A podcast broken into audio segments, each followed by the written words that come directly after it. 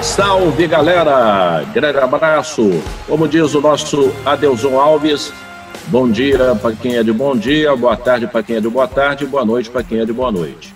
Grande abraço e desde já agradecendo a todos aqueles que estão conferindo sempre lá no YouTube, né, nas redes sociais, dando aquele like maravilhoso, se inscrevendo no canal que está crescendo a cada dia e a gente vai tocando essa bola. Estamos aqui reunidos, é o nosso Três na Rede. Quero fazer o convite também para você que gosta muito de UFC, do MMA. O nosso Luna tem o dele ao vivo sempre, agora vem fazendo quinta, sete da noite, mas fica disponível na rede também, com os principais nomes dos lutadores brasileiros que são sucesso no mundo todo. Nós vamos ter aqui também, fazendo a, sua chamadinha, Amanda Ribas e o Glaube também, Feitosa, que foi um gigante na, trocação. Então, é isso aí. É, hoje nós vamos começar com um tema livre. Cada um vai abordar o assunto que achar necessário. Temos música também no programa. Um cara com um violão espetacular, maravilhoso. Mas eu vou deixar para falar dele um pouco mais adiante na sequência do programa. Então, dê o seu joinha aí, dê o seu ok e nós antecipadamente já agradecemos. Tema livre, vamos começar com o nosso mestre José Cunha. Cunha, tema livre para você, qual o assunto que você quer abordar aqui no Três na Rede? Lula, turma, eu hoje Quero começar o programa saudando todos os nossos companheiros do Globo. Lula, 95 anos que o Globo informa, instrui e diverte o povo brasileiro. Naturalmente, lembrando hoje dos 95 anos do Globo, estou lembrando de Dr. Roberto Marinho, de Dr. Rogério Marinho, de toda a equipe do Globo que há 95 anos vem naturalmente trazendo para a imprensa brasileira o que há de melhor em informação e divertimento. 95 anos do Globo hoje é uma festa no Brasil inteiro. E quero, Lula, mandar um grande abraço para o nosso companheiro jornalista Luiz Donizete, que comanda a Unidade Notícias lá na nossa querida Ponte Nova neste nosso primeiro contato neste programa que tem nos trazido tantas e tantas alegrias, não é, Lula? Verdade. E ele vai ser agendado, Donizete, Cruzeirense, Crista Baixa, sem trocadilho. É uma tristeza muito grande, mas não quero abordar assunto do time dele aqui no Três na Rede, não, porque o momento é crítico. É, dá até pena, coitado. Donizete, perdão, meu querido amigo.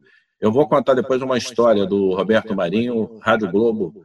É, se eu esquecer, me lembrem, por favor. Cláudio Afonso, a camisa hoje é de qual time, hein, Cláudio? Hoje é seleção, seleção dos patrícios. Brasileira? Não, portuguesa. Ah, seleção portuguesa, maravilha. Portuguesa. Isso aí. Tá bom. É... Tudo bem, Lula? Um abraço Tudo aí bem, pra tudo. turma. Cortou o cabelinho, né? Cabelo... Cortei o cabelo, tava na hora, né? Eu, até tava falando com eles aí eh, que tava até dando problema na hora de fazer o exame. A franja estava tão grande que o negócio Daniel lá não estava funcionando. Daniel Pomeroy, Pomeroy deu, uma, deu uma parada, deu uma parada. Necessário, né? Nesse momento que as coisas estão começando a reabrir, dá uma, dá uma parada aí no tupete. Olha o destaque, Lula. A gente agora, né? Esse ano atípico né, que a gente está vivendo, né, o mundo inteiro está vivendo né, em questão por conta dessa pandemia, mas a, vai, a bola vai rolar, né? O campeonato brasileiro vai começar. E esse campeonato onde cada vez mais é necessário a força do dinheiro, do poder financeiro. Então, quando a gente olha hoje para o campeonato brasileiro, quem são os favoritos? Claro, quem tem dinheiro.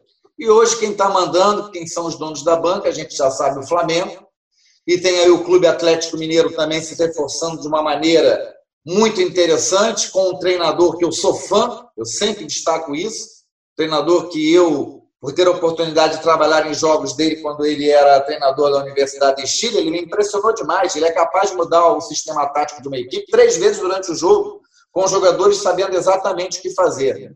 Eu acho que sempre tem uma força de São Paulo aí, né? Provavelmente o Palmeiras.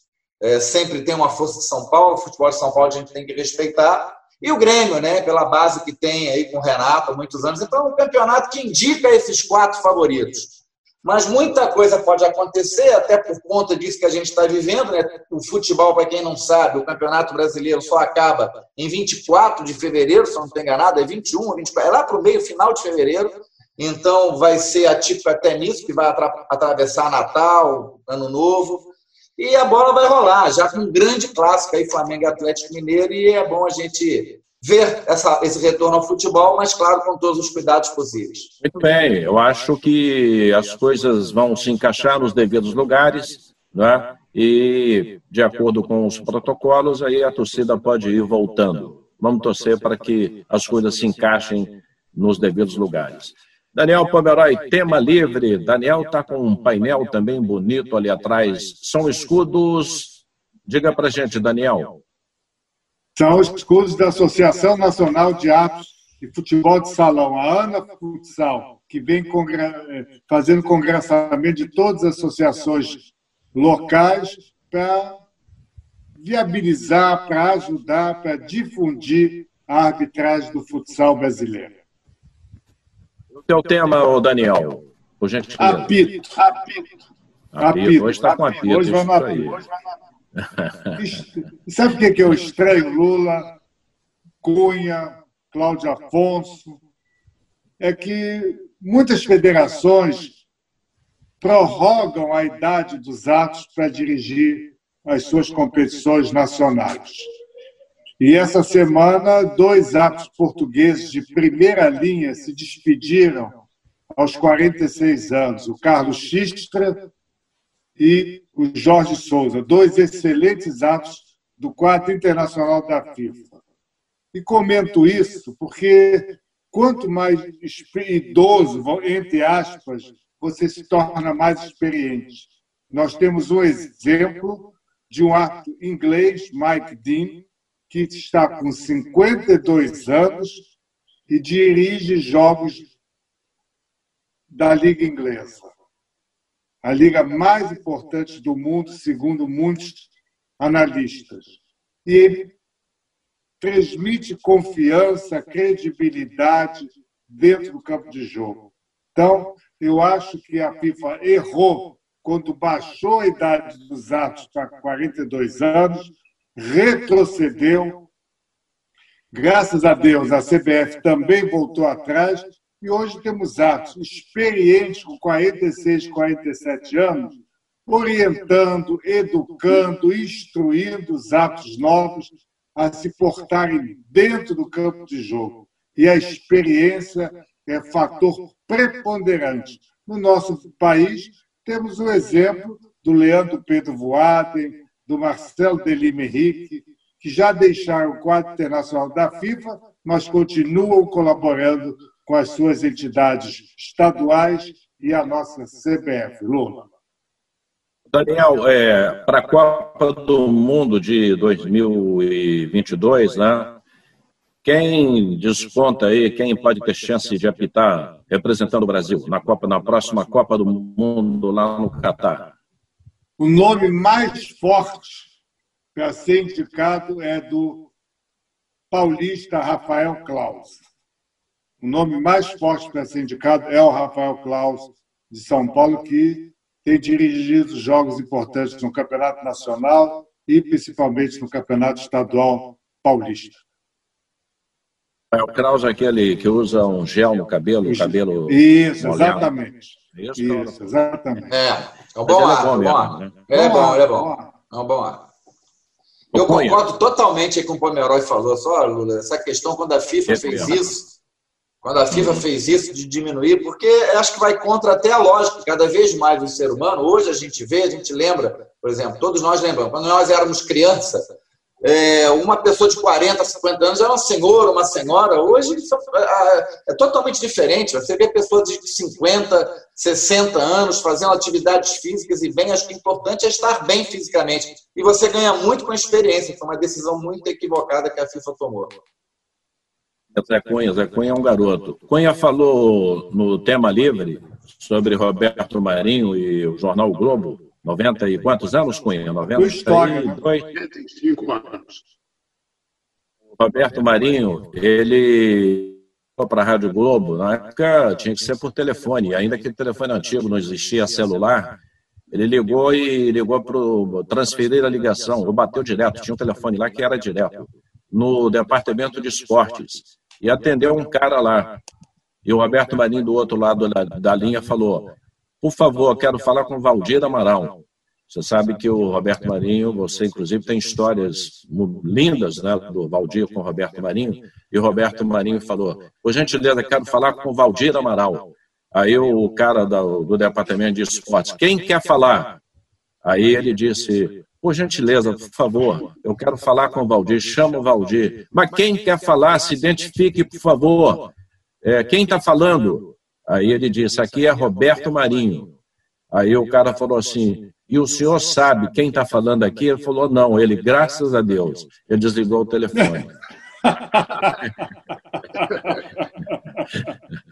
isso, é, isso é verdade, isso não é cascata, não. Cunha tem uma do Roberto Marinho também, que ele saiu para almoçar lá do, ali da rua Irineu Marinho, com o Valdir, tinha um mendigo deitado. Como é que é essa história, Cunha? Você lembra? Meu camarada estava lá, para tudo descomposto e tal, e, porque toda tarde, 5, 5 e 10, o doutor Roberto descia lá do, do andar dele, passava no departamento de esportes e pegava o Valdir, e eles ficavam caminhando ali na Irineu Marinho, até a esquina da outra rua. 40, 45 minutos, todo dia, Lula. E nesse dia, e o rapaz estava lá, coitado, descomposto e tal, humilde. E eles foram passando e o doutor Roberto olhou para o Valdir e falou, aí, Valdir, esse que está com tudo, não tem que pensar nada, não deve nada, não... chega no final do mês ele continua com a mesma vida e tal. Valdir olhou para o doutor Roberto e falou, doutor, troca com ele. É só trocar, né? Muda de lugar. Mas o Valdir mandou bem, né, Daniel? Ó, e como, né? E como, né? É, até essa história, essa história do Cunha e a sua são ótimas. É. Aliás, eu quero mostrar um livro aqui que eu acho que é fundamental para quem está fazendo, quem gosta de rádio, faz rádio, quem faz televisão, que é o Rádio Internacional, das ondas curtas à internet, é do Walter Aguiar. Deixa eu mostrar esse livro aqui, ó. Esse livro é espetáculo. É, anota aí, pode anotar. Pode, eu, eu fui no site da Amazon e eu comprei. Esse livro é espetacular, é um livro show, ele conta desde o início né, do rádio, como ele foi usado na guerra, Primeira Guerra Mundial, e aí vai contando a onda curta, aquela onda curta, né, que a gente ficava, ela ficava chiando, né, você pegava longe, mas ouvia o mundo. E aí ele chega né? Hoje, na, atual, na, na, atualidade, com a internet, rádios que você tinha dificuldades para ouvir, você consegue, né, pela internet, hoje os rádios já vêm com a entrada de cabo de rede, você coloca lá e capta o mundo todo, né, Cláudio Afonso? É uma, hoje é moleza. Né? É, hoje é moleza. Do rádio para lá, virava para cá. Então, o livro é esse aqui, galera, para a turma aí de Bom. televisão, rádio, jornal, ou para quem não é do meio também, isso aqui é um livro sensacional, espetacular, do Walter Aguiar, tá? O Rádio Internacional, das ondas curtas à internet. Isso aí. Vamos de música então, galera? Vamos dar aqui um brilho musical no 3 na rede, lembrando para dar o joinha, né? se inscrever no canal, agradecendo a todos que estão conferindo no Brasil todo. E vamos de música. O nosso Pico Chaves, que é um cara que tem uma voz linda, maravilhosa, mora no Rio há muitos anos, é professor também de música, violão, canta muito, é, faz parte né, de gravações de CDs de grande popular brasileira e tem as músicas dele também. Se der tempo, nós vamos tocar uma delas aqui. Mas hoje nós vamos, para começar, ele vai com uma música do João Bosco, nosso mineiro de Ponte Nova, Incompatibilidade de Gênios com o nosso Kiko Chaves. Manda aí, Kiko! Doutor, jogava no Flamengo eu queria escutar. Chegou, aí chegou, mudou de estação, começou a cantar. Tem mais o cisco no olho, a inveja sobrar. Vê só, doutor. Falou que por ele eu podia cegar. Seu dor, ai seu dor, pulou um pulinho um instantinho no ar. Bastou, ai bastou, durante dez noites me faz jejuar. Levou as minhas cuecas pro bruxo rezar. O doutor, o doutor, meu café na calça pra me segurar. Se eu tô, ai se eu tô, devendo dinheiro e nem me cobrar. Bastou, ai bastou, a papota e dá manda sentar. Depois, eu mudo de emprego que é pra melhorar. Só, doutor, doutor. Convida a mãe dela pra ir morar lá. Doutor, ai doutor, se eu peço feijão e ela deixa salgar. Calor, ai calor, mas é de casa com meu casanar. E ontem, sonhando comigo, mandou eu jogar.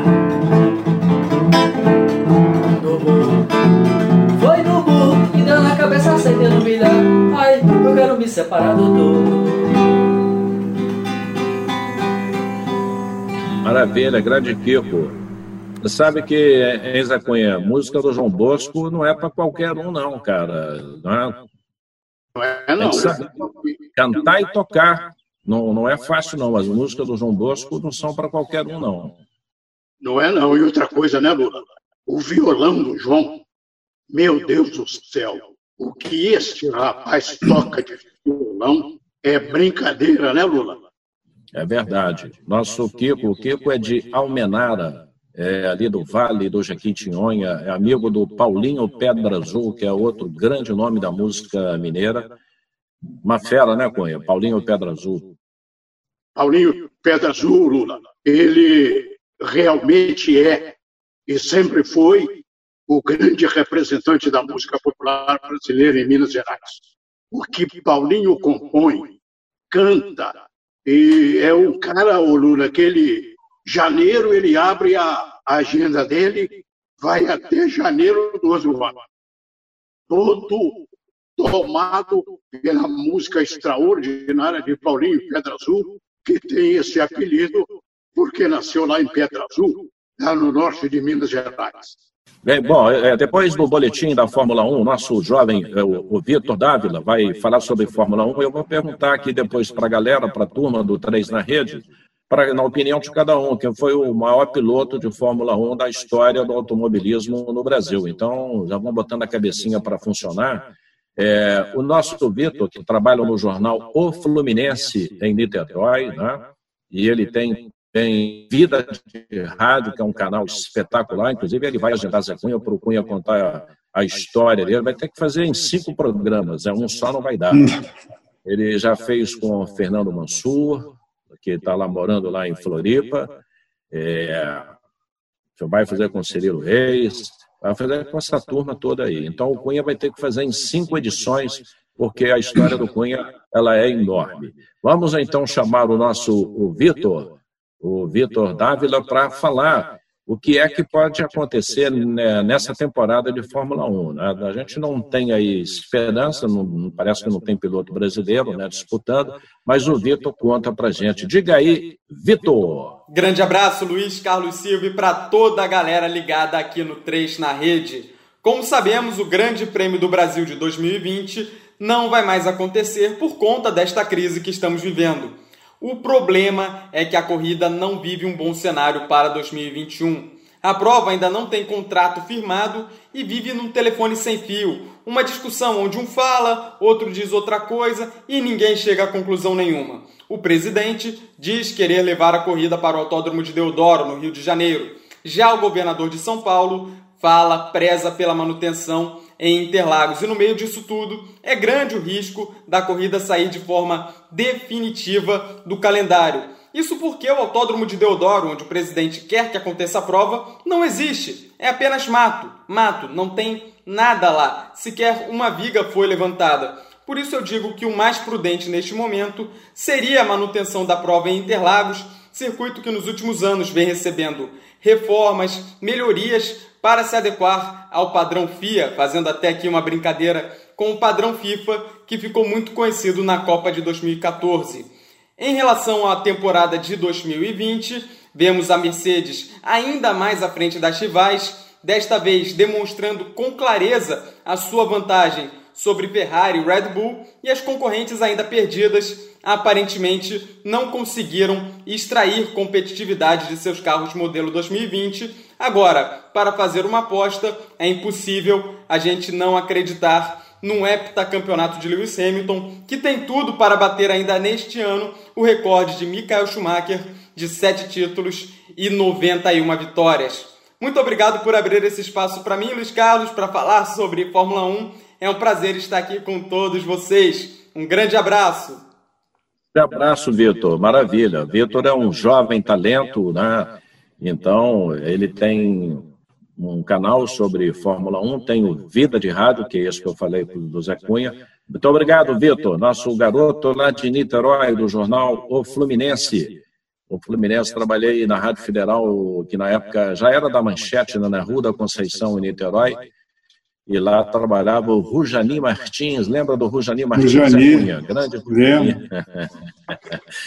Lembro do Rujani Martins. Nosso Rujani, que recentemente deu um festão lá em São Gonçalo, festejando os 80 anos de vida. Comentarista extraordinário. O Lula, o Rujani, é uma das cabeças privilegiadas do jornalismo brasileiro prazer de narrar na Federal, em Niterói, e ele era comentarista. Loureiro Neto, quando eu fui, trabalhei lá, mas isso é história para contar depois, senão o programa. Melhor piloto brasileiro de Fórmula 1 para você, Cláudio Afonso. Essa, essa, é aquela pergunta difícil, né, Lula? É uma pergunta complicada demais. É, porque Nelson Piquet e Ayrton Senna, claro que eu peguei ainda Emerson, né? Eu acho que são três gigantes. A gente tem três pilotos de, de renome internacional marcados na história do automobilismo, inclusive ultrapassando as fronteiras da, da Fórmula 1, principalmente no caso do, do, do Emerson, né, campeão na Fórmula Indy. O Ayrton Senna se tornou um mito, né, Lula? Qualquer falar em cena que é, o quanto que eu chorei, qualquer brasileiro chorou, e era realmente um piloto extraordinário. Mas pessoas mais entendidas do que eu no assunto dizem que o, o Piquet era um cara mais cerebral, que entendia mais assim na, questão da mecânica do carro. Eu confesso que eu, é, é, não é ficar em cima do muro, não. É muito difícil apontar quem é o melhor, até porque acho que são estilos diferentes. Uh, o Piquet era um cara mais cerebral, tinha uma, uma, estratégia de corrida definida na cabeça. O Ayrton Senna era mais arrojado. O Ayrton Senna, desde quando surgiu na Toleman, depois na Lotus, ele era um piloto que se mostrava arrojado. Depois, quando ele teve o melhor carro, ele passeou, ele foi, mas ele tinha um rival à altura que era o Prost. Eu vou votar no Piquet para não ficar em cima do muro, tá? Para votar em alguém, vou votar no Piquet. Daniel Pomeroy, você, Daniel, gostava ou gosta de Fórmula 1? O melhor para você, diga Daniel Pomeroy. Eu nunca fui de muito de assistir Fórmula 1 nos domingos pela manhã ou de madrugada quando era fora do eixo normal. Mas o meu irmão menor que já está falecido, ele assistia muito corrida de Fórmula 1. E eu fiquei fã de Ayrton Senna do Brasil. Para mim, top. E até hoje eu continuo assistindo Fórmula 1, torcendo pelo inglês Lewis Hamilton. José Cunha, na Fórmula 1, para você, Cunha. Lula, eu tive a grata alegria de transmitir muitos e muitos prêmios, é, corridas maravilhosas, comandadas pelo Rato, o nosso querido Emerson Fittipaldi. E eu tenho certeza absoluta, Lula, que o Ayrton, o Piquet, maravilhosos, extraordinários, tinham como inspiração o nosso Emerson. O Fittipaldi era perfeito. Numa época em que a tecnologia não estava tão avançada como está hoje na Fórmula 1. E o Emerson tinha uma presença maravilhosa, camarada de uma de uma prontidão. O carro, ele tinha um comando único, que era o comando do Emerson. Se a tecnologia não era tão perfeita, tinha o Emerson como um piloto perfeito. Agora, Lula, escolher entre os três é muito difícil. Piquet foi muito bom. É muito complicado. É muito complicado. É, é verdade, Boia. O Cláudio Afonso tem razão, o Pomeroy tem razão, Piquet foi excelente, Ayrton foi maravilhoso e o Emerson, eu tenho a impressão que o Emerson, que eu acompanhei tanto, foi o patrono e o inspirador de todos eles. Bruno Alex pode falar também, para você, quem é piloto, só no áudio, diga aí, Bruno. Tem como? Eu só vi Ayrton Senna, então ele é o melhor. Ah, tá bom. Ayrton Senna. Ele só viu, é porque é garoto, é menino, é novo, então ele Isso. só viu aí. Mas aí, Lola, o que o Cunha lembrou aí do Emerson, né? É, tanto na época do Emerson, que ele tinha que enfrentar Jack Stewart, é, o, o Andretti, George Scheckter, era o grande Carlos Reutemann, eram grandes, e o Piquet e o, e o Senna também enfrentaram grandes pilotos, que eram Nigel Mansell, Alan Prost, eles tinham rivais que complicavam né, para eles não terem uma supremacia, o que não ocorreu tanto na época do alemão voador, o Michael Schumacher, né, que ele tinha o melhor carro e ele não teve ali um piloto realmente rival nas condições para ele duelar. Agora, Piquet, Senna e Emerson foram campeões vencedores enfrentando grandes rivais. É algo que a gente tem que destacar. Eu tenho um áudio né, Qualquer dia eu vou passar aí, a gente pede o Bruno, ele coloca, ele dá para inserir, é só áudio, mas pra, é, faz parte da história, né? Valdir Amaral na Rádio Globo narrando um jogo e anunciando, ele estava narrando um jogo numa quinta-feira e anunciando o grande prêmio de domingo. O piloto era o José Carlos Patti, que depois morreu no acidente né, de avião. O Valdir Amaral anunciou neste domingo, Grande Prêmio de Fórmula 1, Rádio Globo, com o piloto brasileiro José Carlos Araújo. É amanhã, 8 horas da manhã, hora do Brasil, Grande Prêmio da França, Campeonato Mundial de Automobilismo Fórmula 1. A Brahma estará presente com seu piloto, com seu piloto José Carlos Araújo. Ele trocou, né? Era o garotinho, ele falou que o. colocou o. Bate José Carlos Araújo na Fórmula 1, piloto, nosso garotinho. O garotinho é ligeiro, mas de Fórmula 1 eu acho que não ia dar conta do recado, não. Ô Lula, mas Fala. falando em Fórmula 1, é, seria até injusto se a gente não lembrasse de Rony Peterson. É um piloto sueco que era um grande adversário do Emerson Fittipaldi, mas era um grande amigo do Emerson.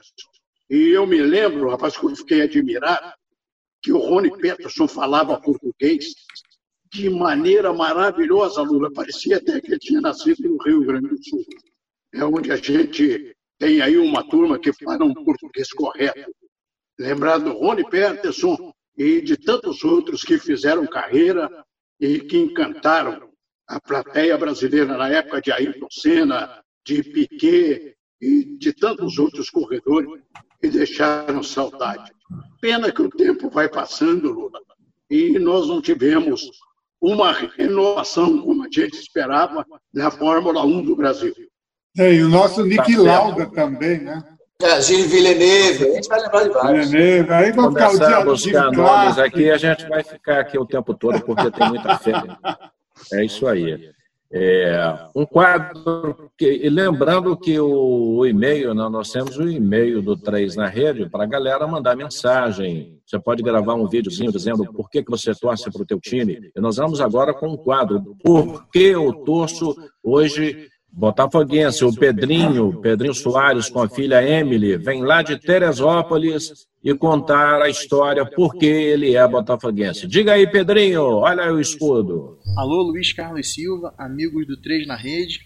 Eu sou o Pedro, moro em Teresópolis e eu sou botafoguense porque, primeiramente, vem de berço. Meu pai, grande botafoguense aí, ensinou eu e meus cinco irmãos a torcer pelo fogão e nossa constelação alvinegra só vai aumentando. Minha filha, botafoguense também, tem sobrinhos botafoguense, então uma família alvinegra.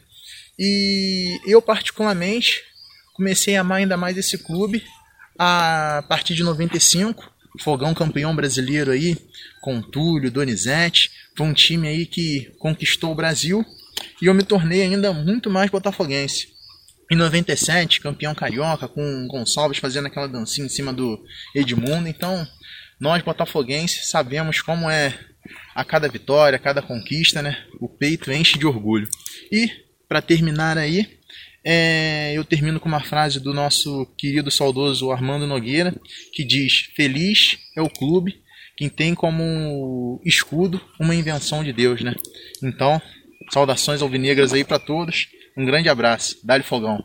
Maravilha. Ficou emocionado, Daniel Pomeroy. É, a gente fica satisfeito aí ver as pessoas conseguindo externar os seus clubes, porque todos nós que estamos no esporte nós somos filhos de chocadeira.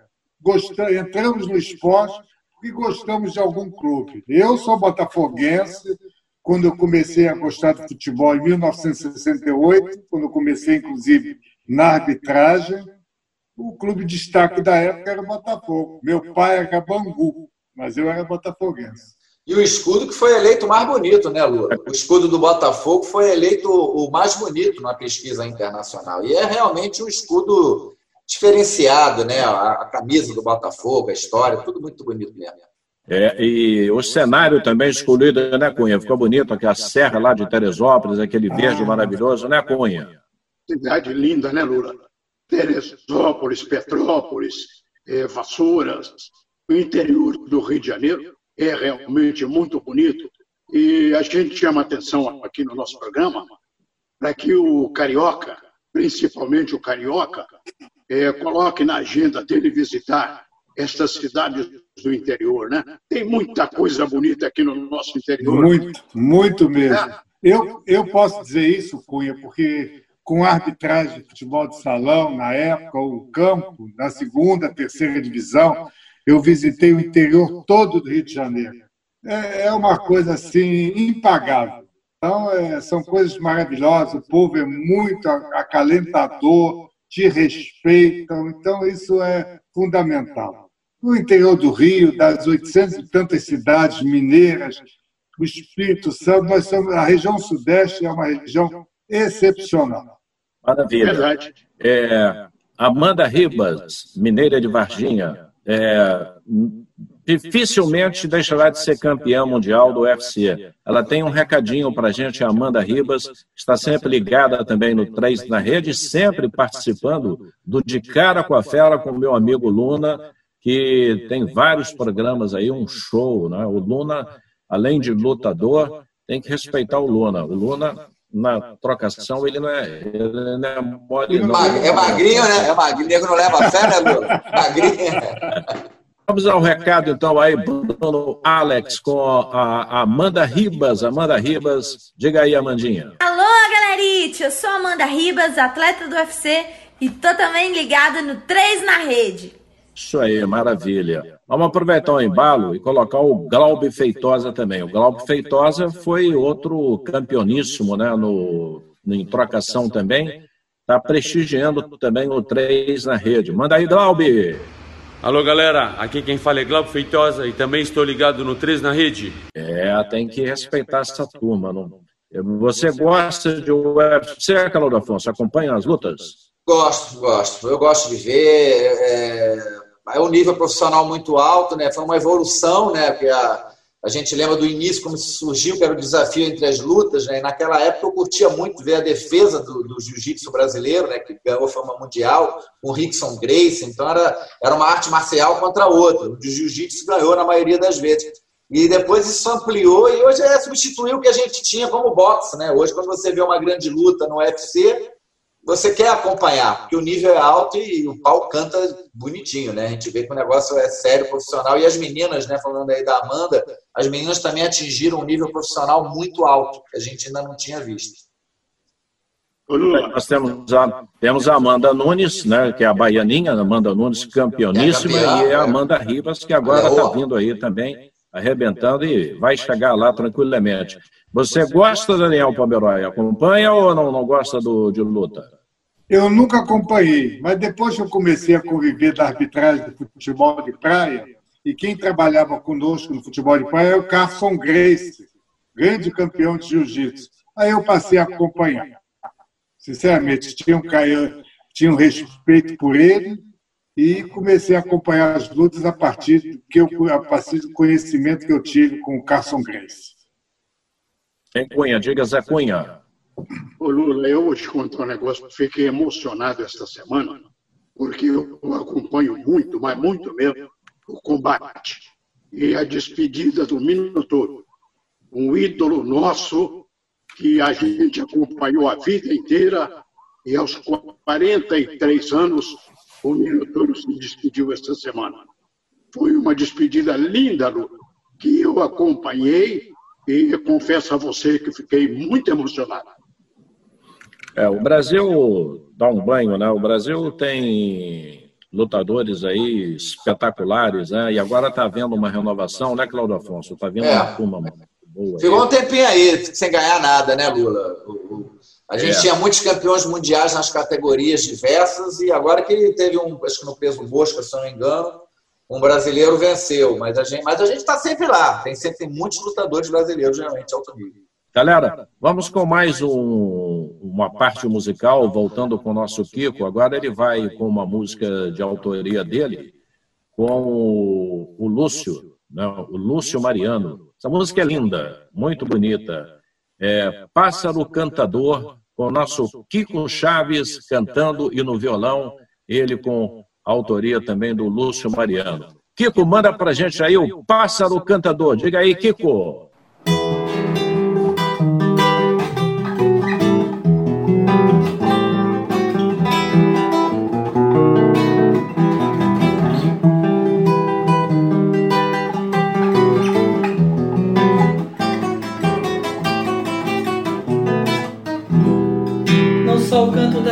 Felicidade pode me fazer feliz. Eu quero mais além que pensas, quem sabe a flor da mocidade. Eu quero ver você cantando, não quero te ver chorando. Nesse coração não cabe a dor desse gorjear.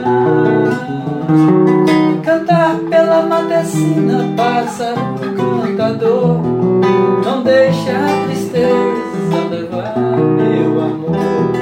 Cantar pela matecina, pássaro cantador. Não deixa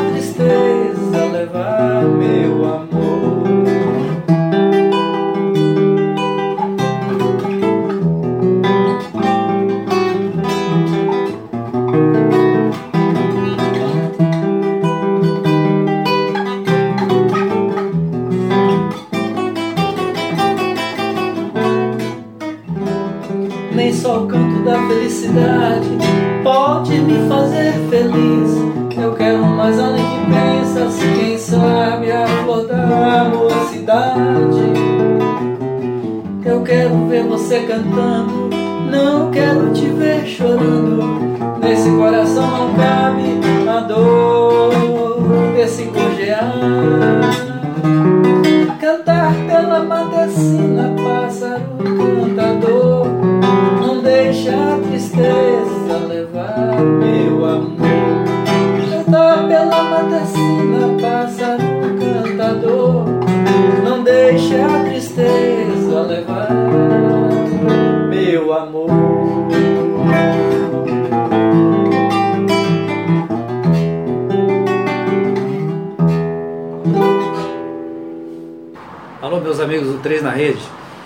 com vocês aqui. Meu nome é Kiko Chaves, meu contato é 021 99871 2657 para quem quiser né, fazer contato ou para algum, algum evento, alguma coisa assim e tal. Tamo junto. É isso aí, valeu, obrigado. Um abraço para vocês, tudo de bom. Grande Kiko. Cunha, que música bonita, né, Cunha? Maravilha, hein? Pássaro Cantador. Maravilha, a letra muito bonita, a melodia maravilhosa e a viola do Kiko. O Lula a gente tem que registrar, porque quando um músico apresenta uma performance como o Kiko está apresentando hoje aqui, a gente tem que bater palmas, bicho. Que violão maravilhoso, Lula. Ele é uma fera, o nosso Kiko é fera. Quem quiser aí o contato do Kiko é só colocar aí no e-mail do programa e tal, mandar. O Kiko dá aula, aula de canto também, é, completo, né? É, no próximo Três na Rede, ele vai voltar, ele vai marcar presença. Tem muita gente na fila aí. Tem o Tom da Bahia, que o Cunha é grande amigo do Tom da Bahia, que vai marcar presença também. Gostou da música, Daniel Pomeroy? Gostei, tá? ele cantando e eu sambando aqui do lado, aqui me mexendo para acompanhar o ritmo, né? Realmente nos tocou bastante. O cara pega o violão, vai para o pé de manga, né? vai lá para. fica sentado debaixo da mangueira, tem que tomar cuidado para a manga não cair na cabeça dele, se estiver carregadinho de manga com a manga madura, porque isso acontece. É, galera, a gente está caminhando aí quase para o finalzinho do programa, mas a gente tem que abordar. Você conhece esse treinador que o Flamengo contratou, Cláudio Afonso? Você que é ligado também ao futebol internacional e aproveitando mandando um abraço para o nosso Jorge Luiz Rodrigues que vai voltar aqui ao Três na Rede. Hoje ele não pôde comparecer. E o ex-treinador do Flamengo, hein, o Cláudio Afonso? Olha, Lula, se alguém falar por aí que conhece, que tem o, o trabalho, isso aí, para mim está jogando para a galera, né? Porque ele é um. Ele, do que eu pesquisei dele, ele é um cidadão ali da Catalunha, uma pessoa muito simples, que não teve uma carreira boa no futebol, né? Foi abreviado aos 27 anos treinou muitos times pequenos, times desconhecidos na Espanha, foi chamado para ser auxiliar do, do Pep Guardiola. Isso é um grande sinal, né? É, parece ser uma pessoa inteligente agora. Todo esse trabalho dele até aqui é, é, vai ser totalmente diferente da experiência que ele vai ter no Flamengo, porque eu não, não, não sei de algum grande clube que ele tenha dirigido, um clube da expressão do Flamengo agora. Tem boas ideias, parece que é uma pessoa de bom trato. Eu acho que a questão do idioma não deve ser assim grande problema né? até porque o Jorge Jesus falava português lá de Portugal, tinha jogadores que tiveram dificuldade no de entender também. Agora, eu acho que é uma aposta, né? Alguém chegar com segurança, não, que ele vai fazer isso, que ele vai. Agora, tem boas ideias, pratica um futebol ofensivo. Agora, ele não tem um histórico para a gente poder afirmar, não, ele vai, é 100%, porque a, a, questão do treinador de futebol não é apenas montar uma equipe, né? não é apenas ter as ideias, tem o gerenciamento do grupo, tem várias questões assim muito maiores que um treinador precisa ter. Ele vai estar num país diferente, num clube de uma enorme pressão, que está acostumado a ganhar, que qualquer cara que chegasse, qualquer cidadão do mundo que chegasse no lugar do Jorge Jesus ia ser cobrado. Agora eu vejo com bons olhos. Eu acho que pelo menos o Flamengo entende numa filosofia de jogo, uma filosofia ofensiva de um estudioso do futebol. Vamos ver se vai dar certo. Daniel Pomeroy, tem alguma informação aí do futsal? O nosso Paulão, que é da Confederação Brasileira de Futsal, ele já queria participar hoje. Tal, falei, não, calma, Paulo, não é assim não. Paulão faz parte da diretoria da confederação lá, amigo do Madeira, do presidente Madeira. Isso, Isso. está sendo programado. Daniel, Nossa, tem alguma... amigo Paulo Ladeia. É, é verdade. Tem alguma notícia boa para a turma do futsal, Daniel? Olha, aqui já foi feito o calendário para a continuidade das competições a nível nacional. Vamos ter competições agora até o final do ano e algumas competições, pelo menos as divisões de base, que é de sub-15 para baixo, no início de janeiro e fevereiro. Tomara que tenhamos essas competições, que o futsal brasileiro é o melhor futsal do mundo. E vamos torcer para que 2021 o Brasil Brasil volte a conquistar o título mundial na Lituânia. Tem algum grande jogador aí? Pra, o Falcão saiu, parou. Quem é a fera agora aí da vez, hein, Daniel?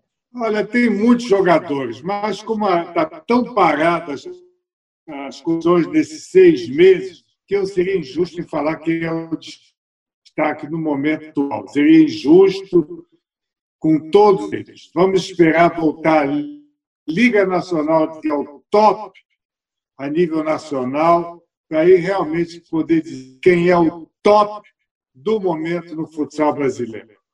Um pouco aqui no nosso monitor passou o escudo do Brasil de Pelotas. Quero mandar um abraço lá no Rio Grande do Sul, galera toda sempre ligada, prestigiando nosso Renê. Alô, Renê, fica lá perto do estádio do Brasil de Pelotas e sabe tudo de técnica de futebol, né? conhece e muito, um grande artista, o nosso Renê, a turma toda aí, né? Gilney, Chavantes. É, Chavantes, é. A briga lá é não, Na minha carreira profissional, eu, uma, algo que me impressionou uma vez foi eu fui fazer o Flamengo e Brasil, e o jogo na ida lá em Pelotas foi 2 a 0 Flamengo. Na volta, se eu não me engano, o jogo foi no Engenhão. Rapaz, a quantidade de torcedores do Brasil que vieram ao Rio é uma torcida fanática, apaixonada. Eu fiquei impressionado, já, já havia, claro, já sabia disso, já havia relatos disso, mas é uma torcida fanática, apaixonada.